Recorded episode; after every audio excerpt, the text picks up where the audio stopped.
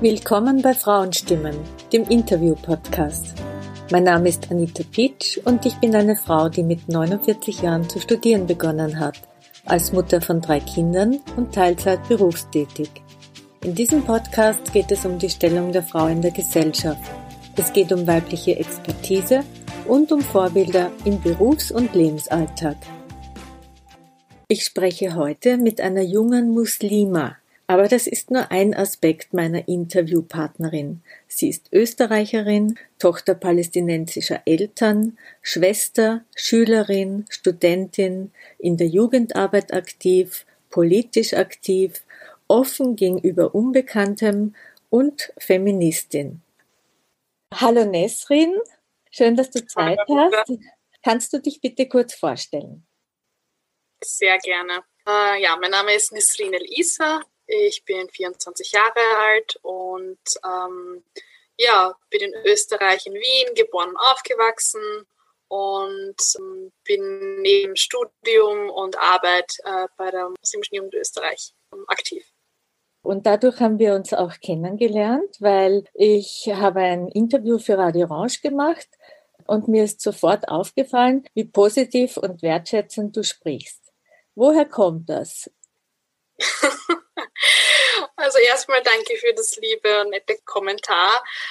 Ja, ich glaube, es kommt einfach daraus, dass, also ich persönlich schöpfe mir meine Kraft aus meiner Spiritualität. Und das bedeutet für mich halt auch vor allem in Zeiten, wo es ähm, der Wind ein bisschen rauer weht und es Herausforderungen gibt, Dinge aufkommen, dass ist für mich, also für mich persönlich keine Option, irgendwie in Hoffnungslosigkeit zu verfallen. Und deswegen versuche ich mich selbst auch immer wieder zu motivieren und ja, schöpfe die Kraft halt auch aus der Religion, um diese, diesen Optimismus und dieses Hoffnungsvolle irgendwie auch beizubehalten und auch zu leben und weiterzugeben.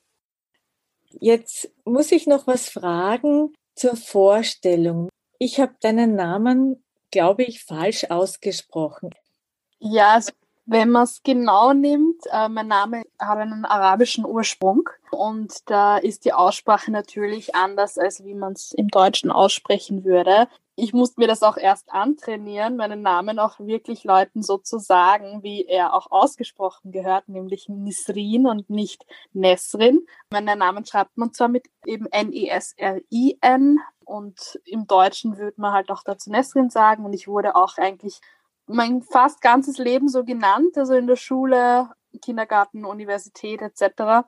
Aber auch, muss ich dazu sagen, weil ich früher auch nie, also die Leute ausgebessert habe. Also ich habe mir gedacht, ähm, okay, vielleicht ist es für die Leute einfacher, wenn sie so lesen und mich so nennen. Aber irgendwann, und das ist erst nicht allzu lange her, ehrlich gesagt, gewesen.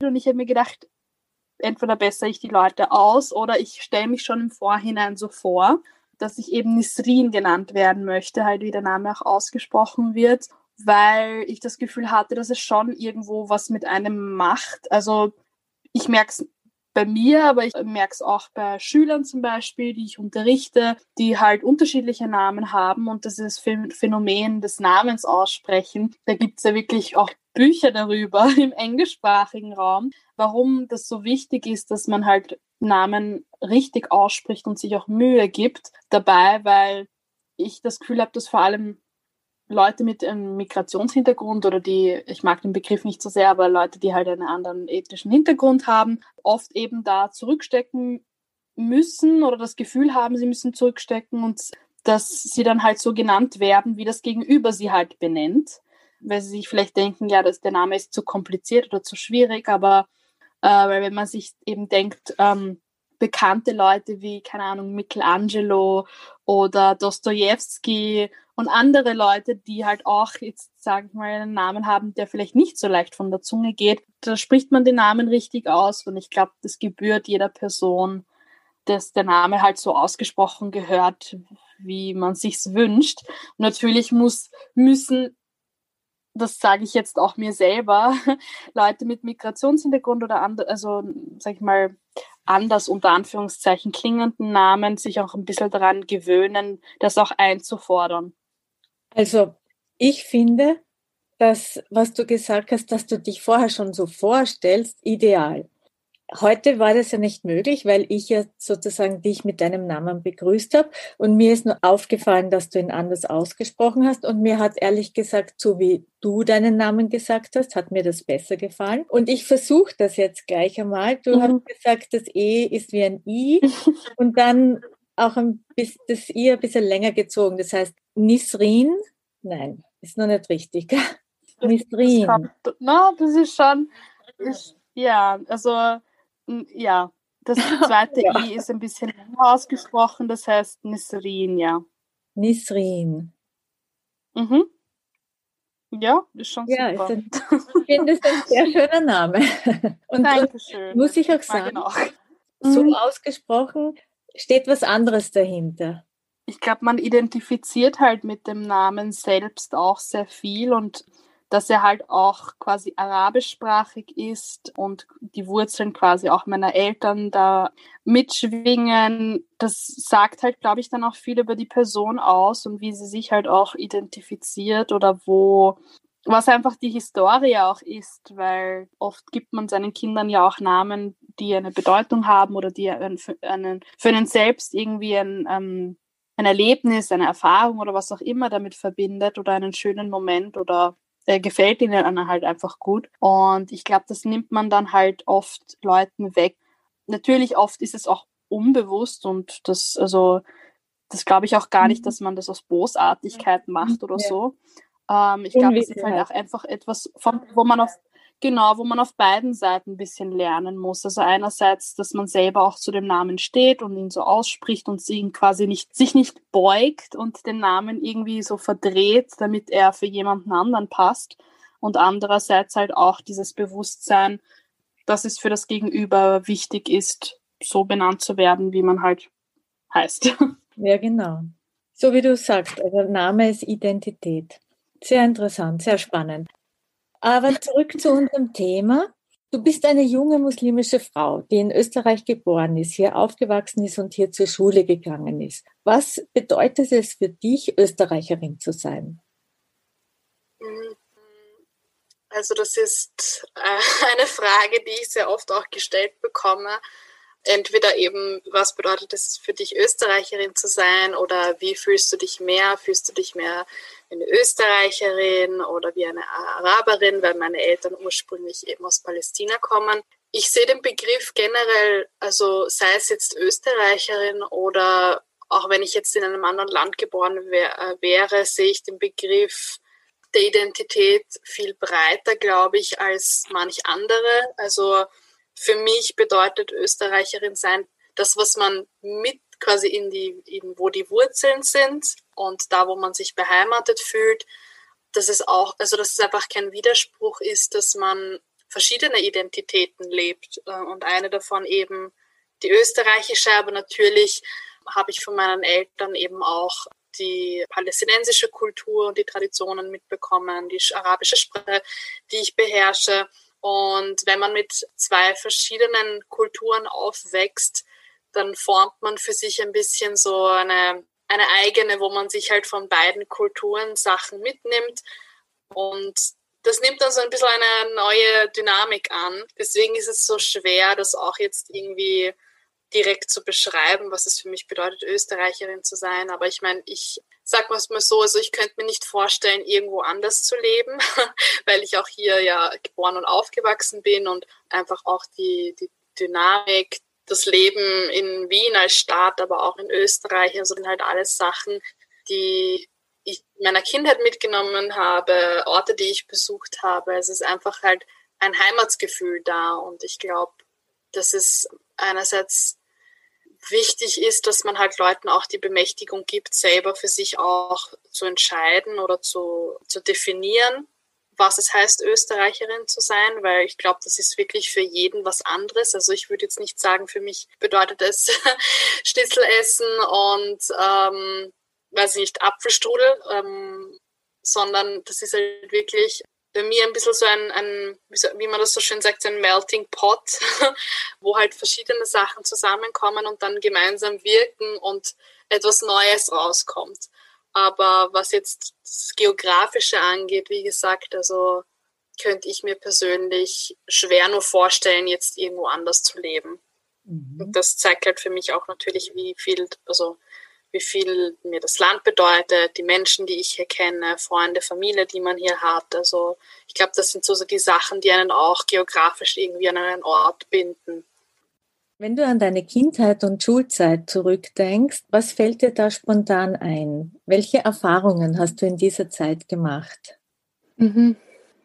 Ich müsste jetzt ein bisschen überlegen, aber was mir jetzt spontan einfällt, ist, ähm, sind Erfahrungen halt auch, ähm, die ich gemacht habe in der Schule, wo ich oder meine Fähigkeiten oft unterschätzt wurden und wo ich den Eindruck hatte, dass es auch manchmal eben einfach aus also von, von der Lehrkraft zum Beispiel aus, ähm, sie mir nicht so viel zugetraut haben, aber ich sie dann irgendwie auch des Gegenteils belehren konnte sozusagen und mich auch irgendwie bewiesen habe im Laufe der Schulzeit.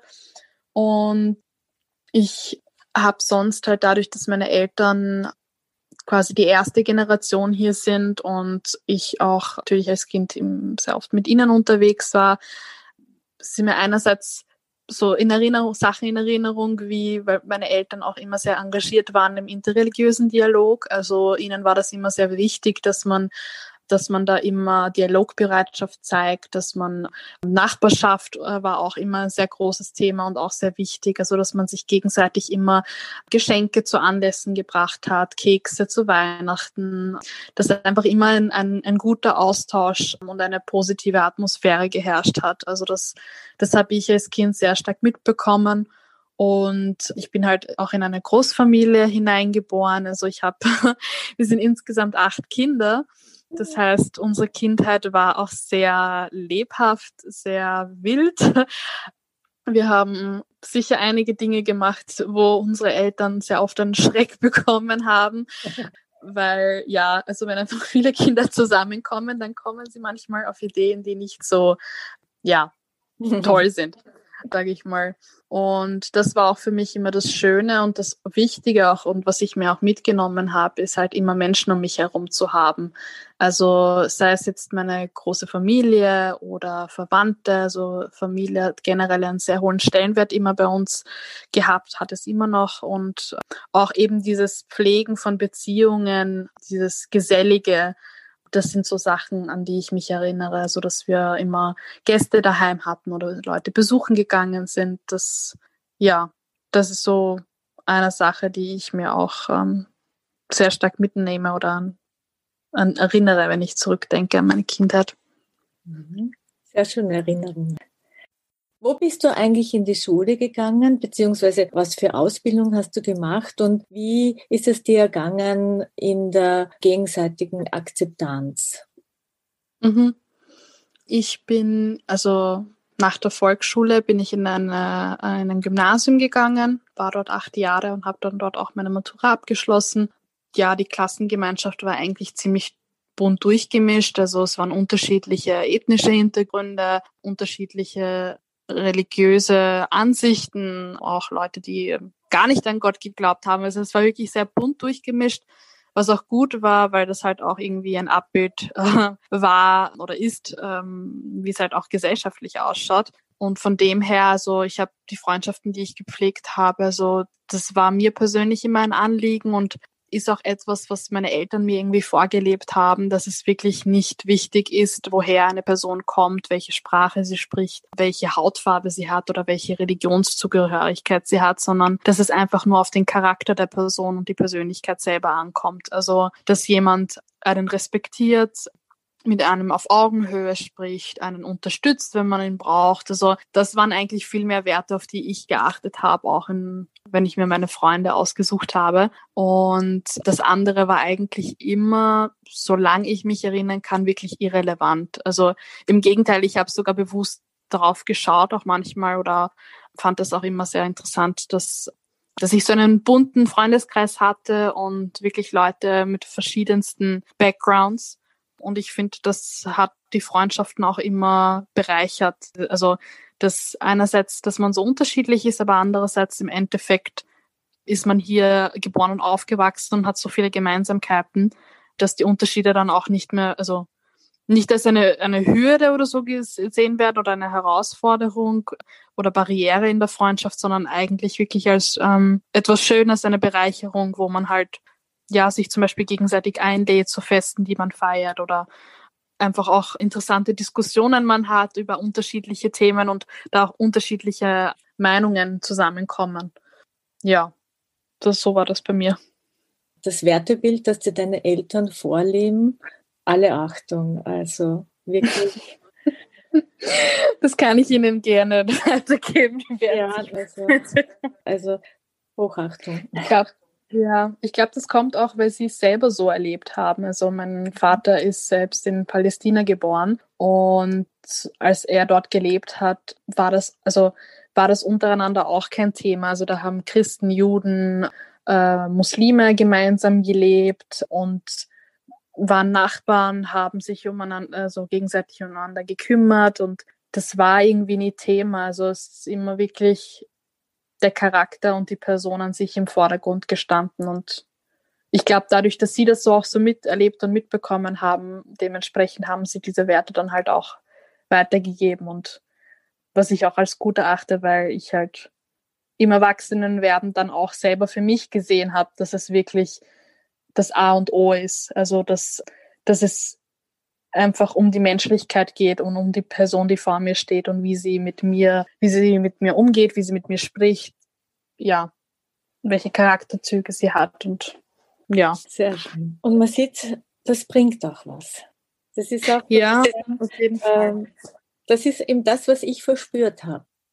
Ja, ja, es bringt auf jeden Fall was auch in der Hinsicht, dass man sich dann halt auch in die Situation oder in die Lage anderer sehr gut hineinversetzen kann, weil man nicht nur seine eigene Brille sozusagen aufhat und sein Leben lebt oder in seiner Bubble ähm, lebt und sozusagen keine Ahnung hat von dem, was eigentlich sonst so rundherum um einen passiert, sondern es bereichert einen auch selber und erweitert auch den eigenen Horizont, denke ich, wenn man sich mit Menschen umgibt, die einfach aus Prinzip anders sind als einer selbst. Also ja, man lernt viel dazu.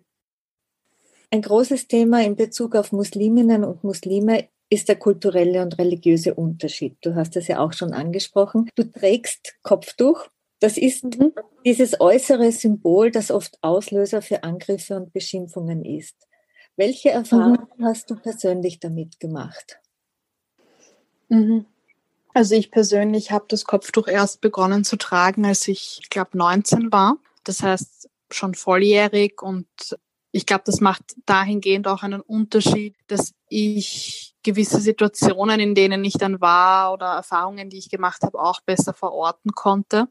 Und ich meine, für mich persönlich war das schon ein sehr großer Schritt, das Kopftuch zu tragen wurde auch in meinem Umfeld nicht von allen, jetzt sage ich mal, positiv aufgenommen, aus dem einfachen Grund, weil halt zu der Zeit, wo ich das Kopftuch begonnen habe zu tragen, das Kopftuch auch medial sehr stark Thema war und politisch auch immer wieder aufgegriffen wurde und es halt sehr emotional aufgeheizt war. Und dementsprechend gab es auch zu der Zeit viele Hassattacken, Übergriffe auf sichtbar muslimische Frauen. Und das war dann auch für mich in der Phase keine leichte Entscheidung, weil ich halt damit dann mit auch Gedanken so gekämpft habe, so ein bisschen wie, wie, also werden die Leute mich dann anders sehen, wenn ich Kopftuch trage, werden sie mich anders behandeln, wie, ähm, wie wirke ich dann auf mein Gegenüber, werde ich also werde ich angefeindet werden auf der Straße, werde ich diskriminiert werden, weil ich das halt auch von meinem Umfeld und von anderen Frauen und Freundinnen ähm, und auch aus der eigenen Familie ähm, kenne, halt ähm, von Frauen, die Kopftuch tragen, dass sie diese Erfahrungen machen. Ich muss sagen, ich bin größtenteils wirklich, muss ich sagen, im Vergleich zu dem, was ich von anderen höre, ziemlich verschont geblieben, was Anfeindungen angeht. Also ich habe schon natürlich komische Blicke in der U-Bahn oder jemand, der beim Vorbeigehen an mir irgendwas äh, Beleidigungen murmelt oder einem was hinterherruft. Das sind Sachen, ich glaube, die leider Gottes wirklich um, sichtbar muslimische Frauen fast tagtäglich erleben. Aber jetzt größere, also Erfahrungen ähm, im Hinblick meines aufgrund meines Kopftuchs natürlich es ist etwas also man fällt halt auch auf damit also dadurch dass man es halt äh, sichtbar auch trägt was auch wie als würde man irgendwie so einen auffälligen großen Sonnenhut immer mit sich mittragen. Äh, ähm, so ist es ein bisschen mit dem Kopftuch, wenn ich in der Uni sitze im Seminar und die einzige bin halt, die das Kopftuch trägt, dann sticht man halt natürlich hervor. Was man auch aber positiv sehen kann, weil dann fällt man zumindest den Professoren auf und äh, das ist kann auch was Positives sein. Aber ja, es ist natürlich im gesellschaftlichen Kontext und auch wenn man sich jetzt anschaut, Arbeitsmarkt, ähm, die Erfahrungen, die halt viele Frauen, die Kopftuch tragen, machen, sind halt, dass zusätzlich zu der gläsernen Decke, die Frauen sowieso schon haben, wenn sie versuchen, in den Arbeitsmarkt einzusteigen, ist das Kopftuch halt nochmal eine Ebene, wo man sagen muss, dass diese gläserne Decke für Kopftuchtragende Frauen noch etwas weiter runter ähm, unten liegt, weil das einfach für viele so stark schon behaftet ist mit so vielen Negativen, dadurch, dass es halt auch medial wirklich ständig auch in negativen Kontexten präsentiert wird. Auch die, die Bilder, die man sieht, sind oft, wenn man, wenn man sich das wirklich anschaut, sind kopftuchtragende Frauen, die immer nur von hinten gezeigt werden, die immer sehr dunkle Kleidung anhaben. Das Kopftuch wird ein bisschen so mystifiziert und das macht Leuten halt auch einfach Angst. Also das sind dann wirklich Bilder und das sind Erfahrungen, die ich gemacht habe, wo Leute wirklich glauben, jede Frau, die Kopftuch trägt, wird unterdrückt. Jede Frau, die Kopftuch trägt, darf nicht arbeiten, wird von ihrem Mann geschlagen, wird von, muss sich an die Regeln ihres Vaters, ihres Bruders halten. Das sind so viele Stereotype und Vorurteile, die da mitschwingen, wo ich halt oder wir auch im Rahmen von der Arbeit, die wir in der muslimischen Jugend leisten, versuchen eben durch Dialog diese Bilder aufzubrechen und zu Sachen, die eigentlich für mich als kopftuchtragende Frau total normal sind, für aber jemanden, der nur diese Bilder aus den Medien kennt, so wow ist, wie zum Beispiel muslimische Frauen, die Skifahren gehen oder Fußball spielen oder wirklich so banale Sachen, dass dass man das einfach greifbar macht, dass muslimische Frauen genau dieselben Bedürfnisse haben wie jeder andere auch, egal auf welcher Ebene. Und ähm, dieses mystische und unterdrückende Bild der Frau ein bisschen auch aufzubrechen. Sehr, sehr interessant.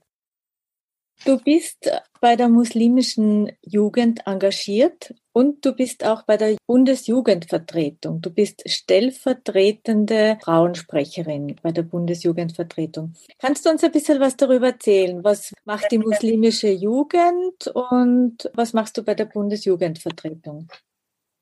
Mhm. Gerne. Also die muslimische Jugend Österreich wurde jetzt vor knapp 25 Jahren gegründet. Es war die erste unabhängige deutschsprachige muslimische Jugendorganisation und wurde eben eigentlich auch aus dem Bedürfnis heraus gegründet, ähm, dass man eben diese Vielfalt, die es in den muslimischen Communities auch gibt, sei es jetzt sprachliche Vielfalt, ethnische Vielfalt, dass man die quasi auch vereint und man muss halt da auch wissen, dass früher, jetzt eigentlich immer noch, ähm, die Moscheegemeinden sehr stark ethnisch organisiert waren. Das heißt, es ist türkischsprachige Moscheen, bosnische Moscheen, arabische Moscheen, das war, ist alles sehr stark getrennt und für muslimische Jugendliche der zweiten und dritten Generation, die halt geboren und aufgewachsen sind, deren Sprache Deutsch ist, die haben sich nicht identifiziert einfach mit diesen getrennten Moscheen, mit auch, dass das quasi dort nicht auf Deutsch dann zum Beispiel gepredigt wird, freitags, und dass es auch wenig Jugendangebote gab. Und so ist die muslimische Jugend Österreich entstanden, eben als Angebot von Jugendlichen für Jugendliche. Und ich bin selbst schon seit zehn Jahren dabei, habe unterschiedliche ähm, Rollen gehabt, unterschiedlich viel lernen dürfen, also Skills, wirklich viele Skills und Kompetenzen, auch im Umgang mit Jugendlichen, muslimischen Jugendlichen äh, dazulernen dürfen. Und ich glaube, also das, was mich damals auch sehr stark angesprochen hat, war eben einerseits diese Vielfalt und dass diese Vielfalt eigentlich einfach ein Faktum war, aber nicht wirklich etwas, was jetzt so thematisiert wurde oder was irgendwie so viel Raum eingenommen hat, sondern es war irgendwie eine Selbstverständlichkeit und das andere war auch, also was für mich halt auch wichtig ist und wo, wo ich dann auch die Brücke schlage zur Arbeit zur Bundesjugendvertretung, ist eben dieser Einsatz, Einsatz auch für feministische Anliegen. Und da hat die muslimische Jugend eigentlich eine Vorreiterrolle auch eingenommen, weil sie von Anfang an auch sehr stark weiblich geführt war. Auch also von der Geschäftsführung zu den Bundesvorsitzenden, also größtenteils weiblich und sich auch wirklich für feministische Anliegen eingesetzt hat, Projekte umgesetzt hat. Und das war für mich auch immer sehr wichtig, eben auch diese, diese feministischen Anliegen von Gleichberechtigung, das Aufzeigen von Missständen, wenn es um den, also generell um Umgang mit Männern und Frauen in der Gesellschaft geht, aber auch hier im, im muslimischen Bereich sozusagen, auch innermuslimisch kritisch zu sein und Traditionen oder verhärtete ähm, Rollenbilder da auch aufzubrechen. Das habe ich dort gefunden und das hat mich auch geprägt, hat mich schon auch Davor war das auch Thema bei mir, aber dadurch, dass ich dann dort dabei war und das auch ähm, gesehen habe, dass es sowas gibt, also eine Jugendorganisation, die sich auch für feministische Anliegen interessiert und nicht nur interessiert, sondern das war für mich viel wichtiger, nämlich auch lebt. Also nicht nur darüber redet, feministisch zu sein und äh, wie wichtig die feministischen Anliegen sind, sondern eben auch Frauen nach vorne stellt, ähm, Frauen die Bühne gibt, auch ihre Anliegen zu äußern und kritische Themen aufzugreifen.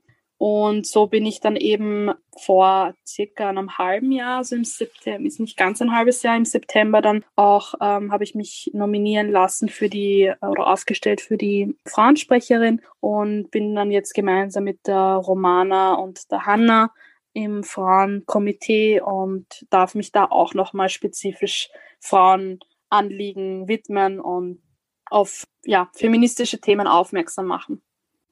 Voll spannend. Das heißt, du hast zuerst einmal in der muslimischen Jugend dir fundiertes Wissen angeeignet und erlebt und umsetzen können. Und jetzt ist der nächste Schritt in die Bundesjugendvertretung. Ja, genau. Also ich habe hab mich quasi gemeldet, dass ich da gerne mitwirken möchte.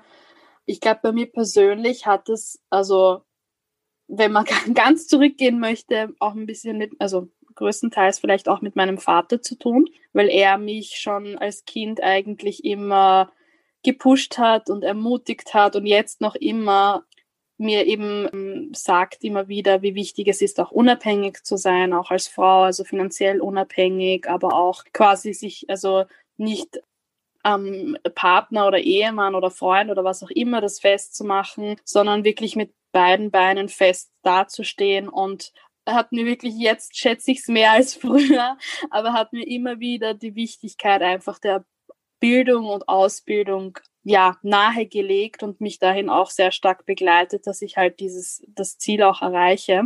Und ich habe halt in meinem Umfeld jetzt nicht nur im muslimischen Umfeld, sondern gesamtgesellschaftlich auch halt gesehen, dass es da noch sehr, sehr viel Aufholbedarf gibt. Also im Empowern von jungen Mädchen, weil nicht alle sage ich mal, auch das Glück haben, dass sie jemanden zu Hause haben, der ihn sie ermutigt, bestärkt in ihrem Weg, ähm, auch selbstbewusste junge Frauen zu werden, die auch äh, verstehen, warum es so wichtig ist, eben einerseits eben für, für sich selbst sich einzusetzen und für sich selbst aufzustehen, warum es wichtig ist, finanziell und wirtschaftlich, ökonomisch unabhängig zu sein und aber auch eben auf, also das, was mir auch in der frauenpolitischen Arbeit sehr wichtig ist und was ich versuche auch reinzubringen, ist eben dieses Aufmerksammachen auf, auf die Anliegen und Herausforderungen von allen Frauen. Weil es da natürlich auch, also ich vertrete da eben auch den intersektionalen Ansatz, weil man oft halt sehr stark, zu, also dass es eben weiße Frauenbewegungen gibt, die sich halt auch primär mit den Anliegen von weißen Frauen auseinandersetzen und durch verschiedene, also sei es jetzt die, die Religionszugehörigkeit, sei es die Hautfarbe, kommen immer mehr Barrieren dazu. Also wenn ich jetzt als Frau ist man schon mit gewissen Herausforderungen konfrontiert. Als muslimische Frau umso mehr. Als schwarze muslimische Frau kommt da quasi nochmal eine Ebene dazu.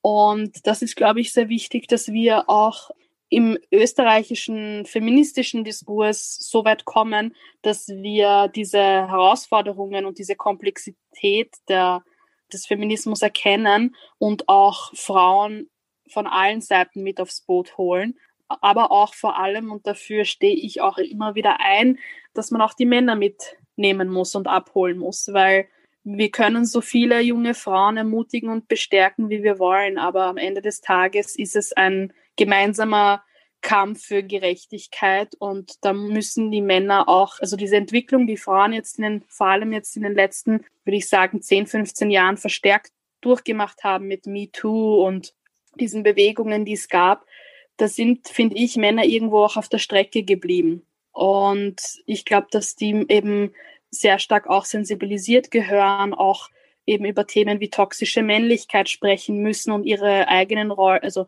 männliche Rollenbilder hinterfragen müssen. Und da plädiere ich persönlich auch immer wieder sehr stark für Burschenarbeit. Und das sind so Anliegen, wo ich denke, dass ich auch gern ansetzen möchte und wo ich hoffentlich auch versuche oder versuchen werde, auch ähm, dahingehend darauf aufmerksam zu machen und hoffentlich dann in einem letzten Schritt auch Veränderung zu schaffen.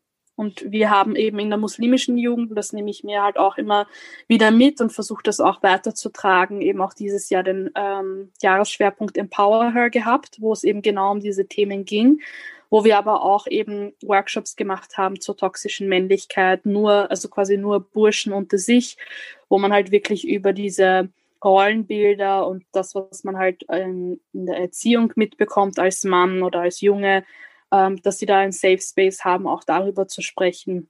Kürzlich hatten wir ein All-Male-Panel, wo wir gesagt haben, es gibt Themen, wo es einfach wichtig ist, dass Männer darüber reden und auch reflektieren. Und das sind eben so Sachen wie, was ist die Rolle des Mannes, wenn es darum geht, die Karriere der Frau oder Ehefrau, Freundin irgendwie zu befördern. Sachen wie Vaterkarenz angesprochen etc. Also da haben wir auch schon Ansätze gelegt, um eben auch in Richtung Burschenarbeiter viel mehr zu machen. Und ja, das wünsche ich mir halt auch gesamtgesellschaftlich, dass man das mehr macht, auch in den Schulen. Mehr sind die Jungen äh, sensibilisiert und junge Mädchen bestärkt und eben das für alle Frauen sich einsetzen. Ja, das, was du da jetzt gesagt hast, da kann ich dir zu 100 Prozent recht geben. Das ist total wichtig. Was mich jetzt noch interessieren würde, es gibt Menschen, die wissen schon von klein auf, was sie werden wollen. Wie ist das bei dir? War das auch so? Was ist einmal dein berufliches Ziel? Mhm. Also ich schließe mit diesem Semester mein Bachelorstudium ab, äh, Lehramt, Englisch und Geschichte. worüber ich sehr glücklich bin. Ich habe letzte Woche meine Bachelorarbeit abgegeben und so mit den letzten Parts irgendwie erledigt. Und ich gehöre definitiv zu den Leuten dazu, die nicht von klein auf wussten, was sie werden wollen. Sogar ganz im Gegenteil. Ich, ich habe mir irgendwann mit 13, 14 geschworen, ich werde niemals, also ich werde, ich kann alles werden, aber das, was ich auf jeden Fall nicht werden will, ist Lehrerin. Und das hat sich natürlich massiv, da gab es einen Sinneswandel. Und ich glaube, das stammt, also ich habe dann irgendwie im Laufe der Zeit auch erst, ehrlich gesagt, nachdem ich dann das Studium schon begonnen habe, auch die Liebe für den Beruf entdeckt, weil ich eben durch die Erfahrung auch in der Jugendarbeit gesehen habe, dass ich oder zumindest das Gefühl habe, dass ich etwas in den, in den Bildungsbereich bringen kann, was vielleicht nicht, wo nicht jeder die Kompetenz dazu hat, dass ähm, mir Sachen auffallen, also an Schülern vielleicht, die zum Beispiel eher ruhiger sind, was sie vielleicht brauchen könnten, gut zuhören kann, aber auch versuche irgendwie auch die Lebensrealität von Jugendlichen einfließen zu lassen. Und ich glaube, das ist das, was, was mir auch gefehlt hat zu meiner Zeit, dass also Lehrer dazu wirklich ausgebildet werden, Lehrerinnen, dass sie unterschiedliche Lebenswelten auch kennenlernen und dementsprechend auch ihre pädagogischen äh, Fähigkeiten ausbauen und dementsprechend auch also mit unterschiedlichen Schülern wissen, wie sie umgehen, weil ich habe das Gefühl, eben das wurde, glaube ich, auch lang und breit in dem Buch von Melissa Erkurt, also dieses das Buch Generation Haram. Genau, ähm, das wollte ich dich nämlich gerade fragen, ob du das kennst, aber das ist eh klar, dass du das kennst. Genau, ja. Na, also sie spricht da sehr wichtige Punkte an und die, wo ich mir halt irgendwie auch als Aufgabe genommen habe, dass ich halt diese sage ich mal, Generation Haram irgendwie auch unterstütze und langfristig aber natürlich ist mir wichtig, dass es auch Änder also institutionelle Änderungen gibt. Also dass es einerseits im ja. Curriculum, in der Ausbildung für Lehrerinnen, dass man mehr sensibilisiert wird auf diese Themen, aber auch es fängt schon mal mit, mit, dem, mit dem Lehrerzimmer an, wie, wie divers ist das Lehrerzimmer wirklich? Spiegelt das Lehrerzimmer die Diversität der Gesellschaft wider oder nicht? Weil am Ende des Tages sitzen dann in der Klasse 20, 25 Schüler, die von komplett unterschiedlichen Lebenswelten, Realitäten kommen. Und wenn das Lehrerzimmer sozusagen das nicht auch abbildet, dann glaube ich, ist es schwer, auch auf diese Sachen, also Herausforderungen einzugehen mhm. und die Kinder auch dementsprechend zu fördern. Und genau, das ist so langfristig mein Ziel. Also das ist ein tolles Ziel und ja, du hast ja schon ganz konkrete Vorstellungen. Wirklich beachtlich. Ja. ja. Liebe Nesri, nein, liebe Nisrin, war das jetzt richtig? Ja, das ist super.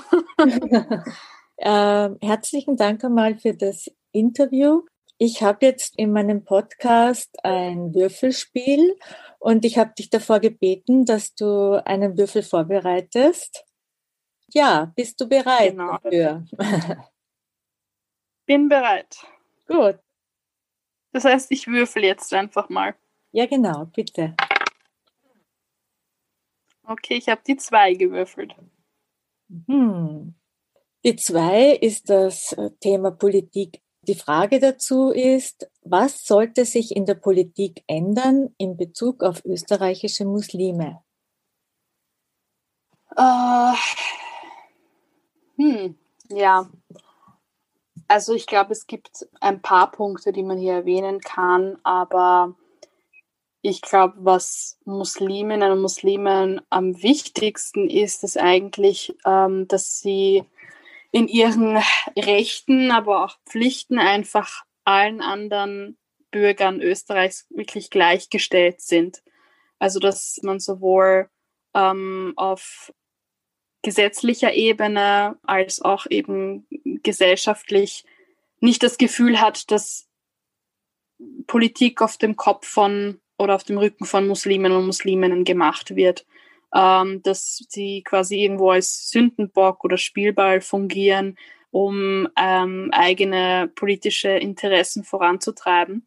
Und ich glaube, ja, also die Basis davon ist wirklich einfach eine reale Gleichstellung aller Leute, wie es auch die Menschenrechtskonvention vorsieht, ähm, Artikel 1, dass man sich den wirklich einfach zu Herzen nimmt und den auf, auf allen Ebenen umsetzt. Also sei es jetzt, ähm, wenn man über das Kopftuchverbot diskutiert oder über Gesetze, die es eben nur speziell für Muslime und Musliminnen geben soll, wo irgendwo auch ein, ein gewisses äh, von einem Generalverdacht ausgegangen wird und basierend auf dem dann Gesetze verfasst werden.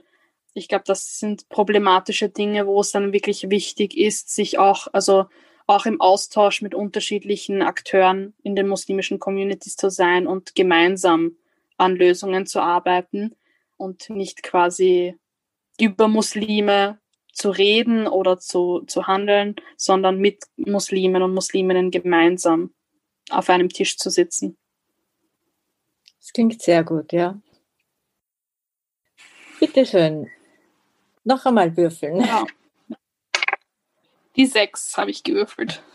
Okay, was habe ich da? Frauenthemen.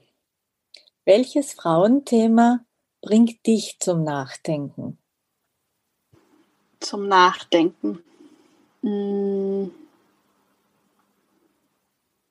Also mich persönlich jetzt einfach auch irgendwo aus Betroffenheit heraus, aber auch weil ich es von meinem Umfeld mitbekomme, sind eben für mich gerade so die, die Diskussionen, die es gegeben hat oder teilweise noch immer gibt, im Prinzip Berufsverbote auszusprechen für Frauen, die Kopftuch tragen. Also dass gewisse Berufssparten weil das auch immer wieder diskutiert wurde, für Frauen, die Kopftuch tragen, nicht zugänglich gemacht werden sollen.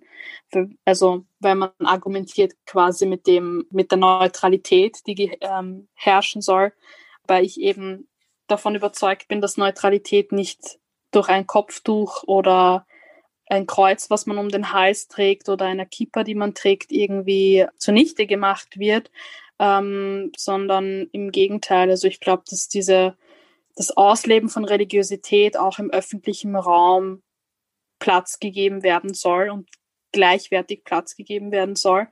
Und das ist, also das bringt mich zum Nachdenken, weil ich dann halt auch von meinem Umfeld oder auch aus der Jugendarbeit heraus, wenn ich mit jungen Mädchen spreche, das entweder dazu führt, dass sie sich, dass sie das Kopftuch gerne tragen möchten aus Überzeugung, aber es nicht tun, weil sie eben Angst haben müssen, dass sie den Beruf, den sie sich wünschen oder die Karriere, die sie sich vorgestellt haben, so nicht umsetzen können.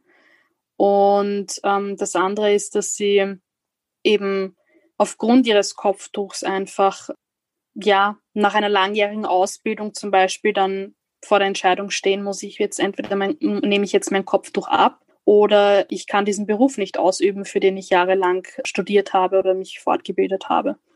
Und ja, also das sind so Sachen, die mich wirklich nachdenklich stimmen, wo, wo es dann auch schwer ist, junge Mädchen zu ermutigen, wenn es dann halt ein System gibt, was, was Berufsverbote für bestimmte Leute ausspricht. Und ja, das ist so mhm. das, was mich na zum Nachdenken bringt. Ich weiß jetzt gar nicht, was ich sagen soll. Ja, das. Hm. Die letzte Frage noch, oder? Genau. Dann würfel ich noch ein drittes Mal. Ui, ich habe wieder die zwei. Soll ich nochmal würfeln? Ja, bitte. Okay, eins habe ich jetzt gewürfelt. Eins. Jetzt habe ich Feminismus auf 1 gewechselt, weil es jetzt zweimal hintereinander dran kam, aber macht nichts. Äh, welche Feministin ist für dich ein Vorbild? Uh, da gibt es einige. Ja, ich würde sagen, also es klingt so ein bisschen klischeehaft. Also meine Mutter ist ein sehr, sehr großes Vorbild für mich, vor allem was so Durchsetzungskraft und Wille angeht ähm, breiter gesehen äh, Ruth Bader Ginsburg, hm. also die erst kürzlich verstorbene Richterin am US Supreme Court, auch weil ich mich mit ihrer Biografie beschäftigt habe und ja, einfach eine starke Frau, die bis zum Schluss wirklich für das gekämpft hat, was ja, also für, für die Rechte aller Frauen eigentlich. Und ähm, ja, also Finde ich cool. Frau, ja. Super. Danke dir sehr herzlich. Du bist aber noch nicht ganz entlassen. Es gibt immer am Ende, stelle ich immer zwei Fragen zum Thema. Was für eine Frage sollte sich eine junge Muslimin stellen, die so wie du sich für andere Menschen einsetzen oder engagieren will? Für andere Frauen einsetzen oder engagieren will? Hm welche Frage? Vielleicht, was will ich, also, was wünsche ich mir für andere, was ich mir selber wünschen würde? Also, was will ich für andere schaffen, äh, was mir selbst nämlich auch ein Anliegen ist. Ja. Sehr gut.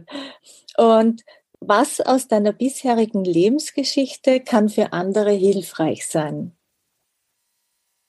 Mm, ich glaube, die Offenheit von, also von jedem, den man kennenlernt, egal wer die Person ist, etwas sich mitnehmen zu können und lernen zu können für den eigenen Weg.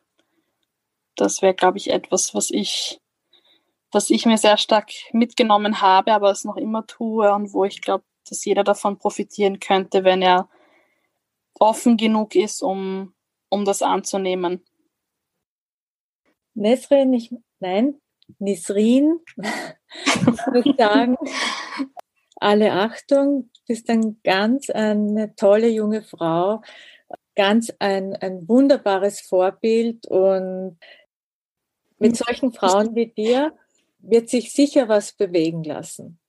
Ja, ich hoffe, dass man, dass man gemeinsam wirklich ähm, ja, Veränderungen schaffen kann, auch einfach für die nächsten Generationen. Und ich glaube, das ist so das Ziel von jeder Generation, ja, eine bessere ja. Realität zu schaffen für die, die danach kommen. Super. Also nochmals herzlichen Dank. Ich freue mich wirklich sehr, dass du Zeit gehabt hast und hier in meinem Podcast über dich und was du machst gesprochen hast. Danke für die Einladung und das nette Gespräch. Abschließend ist es mir noch ein Anliegen zu sagen, dass ich mir die Würfelfragen gut überlegt habe. Da Nisrin schon lange in der muslimischen Jugend Österreich engagiert ist und auch bei der Bundesjugendvertretung, also im jugendpolitischen Bereich tätig ist, war ich sicher, dass ich ihr diese Fragen stellen darf und sie mir diese auch beantworten kann. Woran ich nicht gedacht habe, wie ich selbst mit dem Gesagten umgehe. Bei der Frage zum Frauenthema war ich so betroffen, dass mir die Worte fehlten.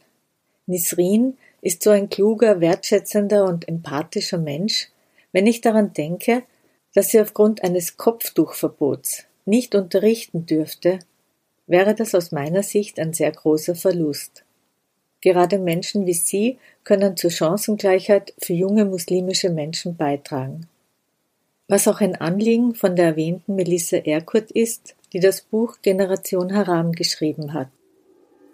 Das war Frauenstimmen der Interview-Podcast mit Anita Pietsch. Vielen Dank fürs Zuhören. Wenn euch das Thema gefallen hat, dann empfehlt den Podcast doch weiter oder teilt die Folge auf Instagram oder Facebook. Gerne freue ich mich auch über ein Feedback unter anita.pitch.aun.at. Alle Informationen zur Folge findet ihr wie immer in der Beschreibung.